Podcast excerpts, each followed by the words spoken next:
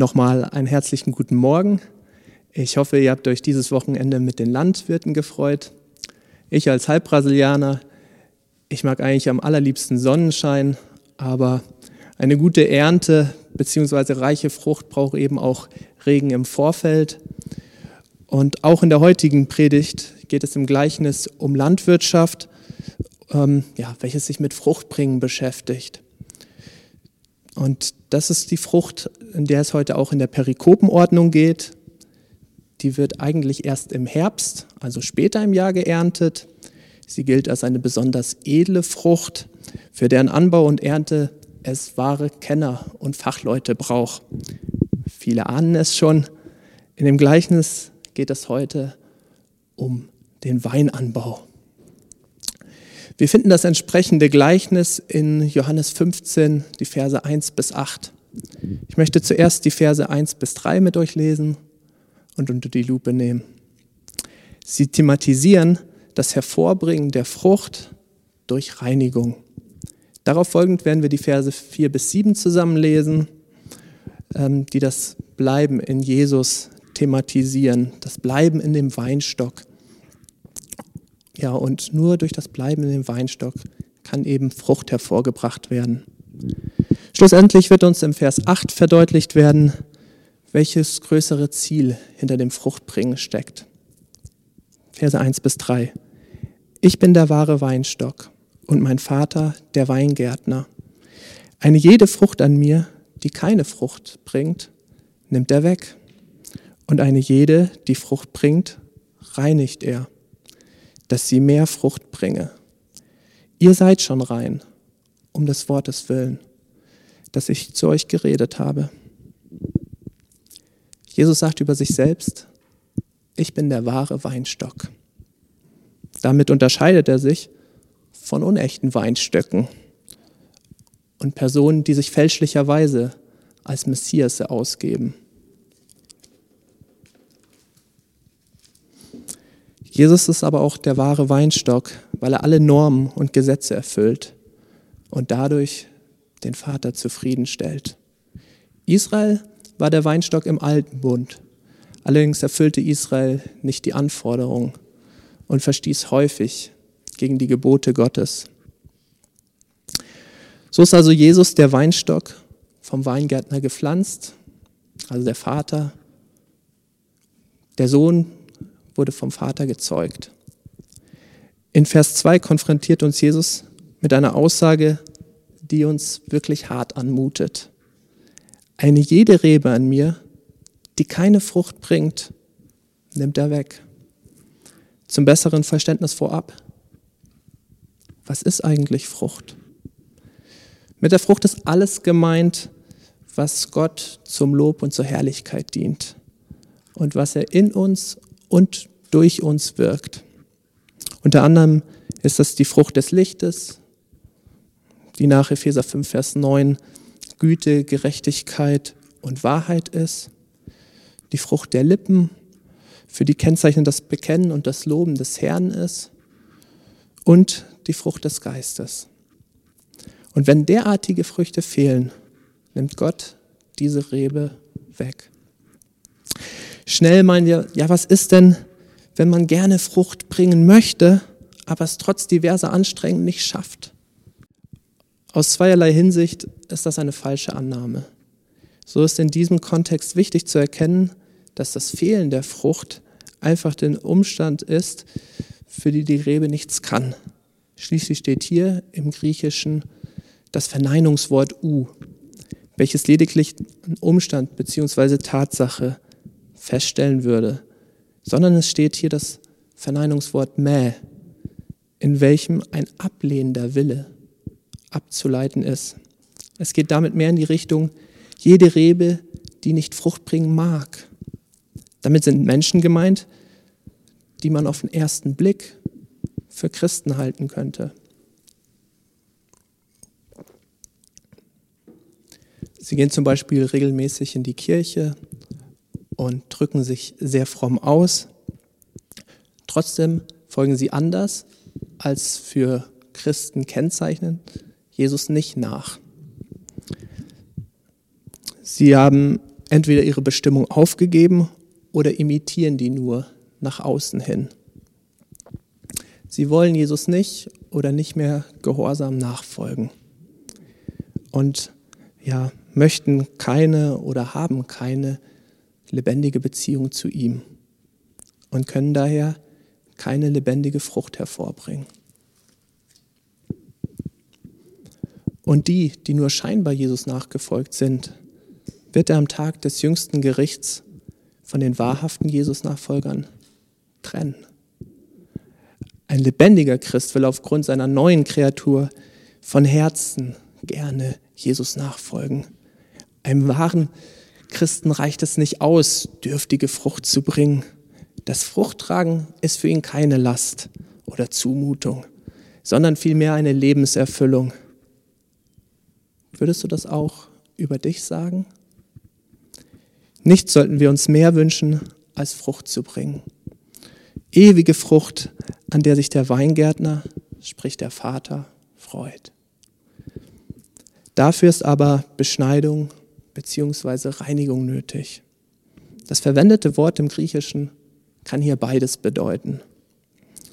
Das Fruchtbringen ist aber nur möglich, wenn du es zulässt, dass der Weingärtner alles abschneidet, was dich am Fruchtbringen hemmt oder abhält. Das könnte zum Beispiel deine Gleichgültigkeit gegenüber anderen Menschen sein.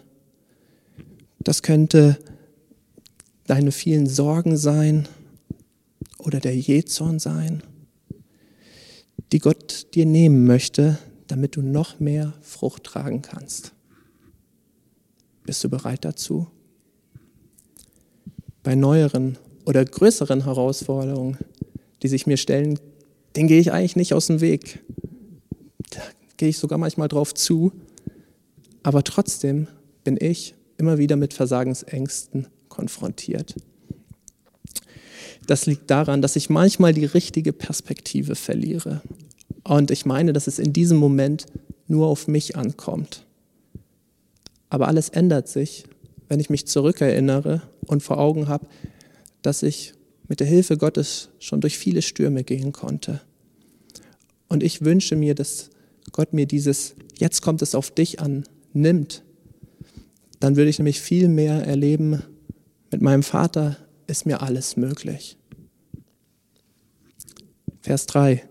Ihr seid schon rein um des Wortes willen, das ich zu euch geredet habe. Ein nicht ganz so leicht auszulegender Vers. Aber wahrscheinlich meint Jesus, dass die Jünger seinen Worten glauben und ihn schon als Sohn Gottes und als Erretter erkennen und angenommen haben. Und aufgrund dieses Glaubens werden sie in den Augen Gottes als gerecht und wahr angesehen.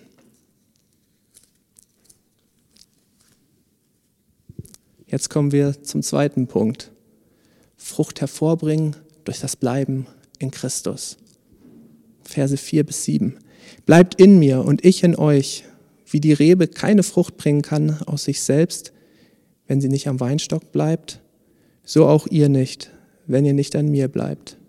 Ich bin der wahre Weinstock, ihr seid die Reben. Wer in mir bleibt und ich in ihm, der bringt viel Frucht. Denn ohne mich könnt ihr nichts tun. Wer nicht in mir bleibt, der wird weggeworfen, wie eine Rebe und verdorrt. Und man sammelt die Reben und wirft sie ins Feuer und sie werden brennen. Wenn ihr in mir bleibt und meine Worte in euch bleiben, werdet ihr bitten, was ihr wollt, und es wird euch widerfahren.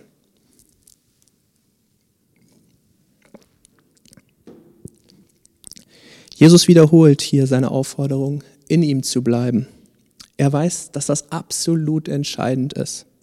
Denn ohne Verbindung zum Weinstock kann keiner Frucht bringen. Wie sieht es mit deiner Verbindung zu Gott aus? Teilst du den Alltag mit Jesus? Nur in einem organischen Verwachsensein mit dem Weinstock kann die Rebe überhaupt Frucht bringen. Und zwar die, die Gott gefällt. So natürlich es ist, dass die Rebe am Weinstock Frucht bringt, so unmöglich ist es, dass sie aus sich selbst heraus Frucht bringt. Das ist einfach mal Fakt. Es ist doch tröstlich, dass wir nicht irgendwie aus uns selbst heraus Frucht bringen müssen oder produzieren müssen. Zumal es für uns als schuldhafte Wesen ein hoffnungsloses Unterfangen wäre.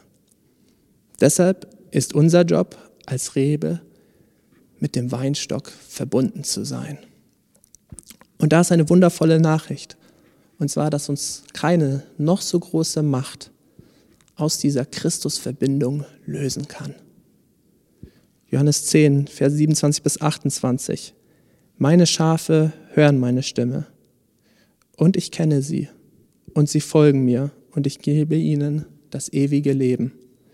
Und sie werden nimmermehr umkommen und niemand wird sie aus meiner Hand reißen. Nur die Rebe kann die Verbindung zum Weinstock lösen. Zum Beispiel durch Lauwehren, durch Einschlafen und die Aufgabe des Glaubens. Das ist normalerweise ein längerer Prozess, an dessen Ende häufig die bewusste Abkehr der Nachfolge steht. Bleibt in mir bedeutet auch, dass es einen eigenen Willen bedarf, um in Jesus zu bleiben. Jeden Tag aufs Neue sind wir herausgefordert, uns zu entscheiden, ob wir Jesus weiter nachfolgen und die Beziehung mit ihm pflegen wollen oder nicht. Es wäre gut, wenn wir uns das sehr, sehr bewusst machen würden. Es ist unsere freie Entscheidung. Dafür ist es essentiell wichtig, zu beten, die Bibel zu lesen und den Glauben auch wirklich zu leben. Wir sollen in Jesus bleiben, damit wir auf dem Weg der Heiligung wachsen, erfüllt werden mit ganz, ganz viel Frucht. Schließlich empfangen wir den Saft des Weinstocks bzw. den Heiligen Geist nicht nur zum eigenen Heil, sondern damit wir auch Frucht bringen können. Die eigentlichste Frucht ist, wo Menschen zum Glauben an Jesus Christus kommen, ihm nachfolgen und errettet werden. Das, da wird das Reich Gottes gebaut werden, und zwar für die Ewigkeit. Auf den ersten Blick versteht man oft nicht, warum man ohne Jesus nichts tun kann. Man kann doch einen guten Studienabschluss in BWL machen, ähm, als Manager in einem großen Unternehmen anfangen, Geld scheffeln, sich eine Villa und ein, und ein Ferienhaus bauen, vielleicht zwei Luxuskarossen in die Garage stellen äh, und nebenbei noch einen Kulturverein gründen. Das ist doch mehr als nichts. Hm. Aber es ist nichts Ewiges. Nichts, was das nächste Millennium erleben wird oder was wir mit in den Himmel nehmen könnten. Wie viel schöner wäre es, wenn wir nicht alleine an der Himmelspforte ankommen würden, sondern mit vielen Geretteten im Schlepptau. Wäre das nicht auch für dich ein Traum? Wie viel schöner ist es, wenn wir die Errettung gemeinsam feiern könnten. Viel Frucht bringen bedeutet Gott verherrlichen. Schauen wir uns doch nochmal Vers 6 an, der uns mit unserem humanistischen Weltbild oft ziemlich herausfordert. Wer nicht in mir bleibt, der wird weggeworfen wie eine Rebe und verdorrt. Und man sammelt die Reben und wirft sie ins Feuer und sie verbrennen. Eine zunehmende Zahl an Christen will nicht wahrnehmen oder will nicht wahrhaben, dass es eine tatsächliche Verlorenheit gibt, sprich eine buchstäbliche Hölle. In diesem Bibelvers macht Jesus aber allzu deutlich, dass wenn Menschen keine Beziehung zu ihm haben und ihm auch nicht nachfolgen, sich tatsächlich äh, in der Hölle wiederfinden werden. Und da Jesus das sicher weiß, uns aber über alle Maßen liebt und nicht will, dass wir verloren gehen, sagt er uns das so klar und ungeschönt. Vers 7 ist ebenfalls ein schwierig zu verstehender Vers. Wenn ihr in mir bleibt und meine Worte in euch bleiben, werdet ihr bitten, was ihr wollt, und es wird euch widerfahren. Für sich bedeutet der Vers umschrieben, wenn ihr an mir dran bleibt, sprich mir nachfolgt und die Worte der Bibel beherzigt, dann könnt ihr bitten, was immer ihr wollt und ich werde euch erhören. Das Schwierige daran ist, dass wir das wohl schon mehrmals erlebt haben, ähm, dass es dann irgendwie auch etwas anders war. Ja? Dass wir zum Beispiel für einen guten Freund gebetet haben, der krank im Bett war ja, und der dann nicht gleich sofort gesund wurde. Und ja, so eine Erfahrung ist für uns nicht so leicht einzuordnen. Vielleicht hilft uns der Ausspruch von Jesus in Johannes 14, 14 dabei weiter. Wer mich bitten wird in meinem Namen, das will ich tun. Was versteht man bitten? Was versteht man unter bitten in Jesu Namen? Darunter versteht man, dass man in Jesu Willen und in Jesu Vollmacht bittet.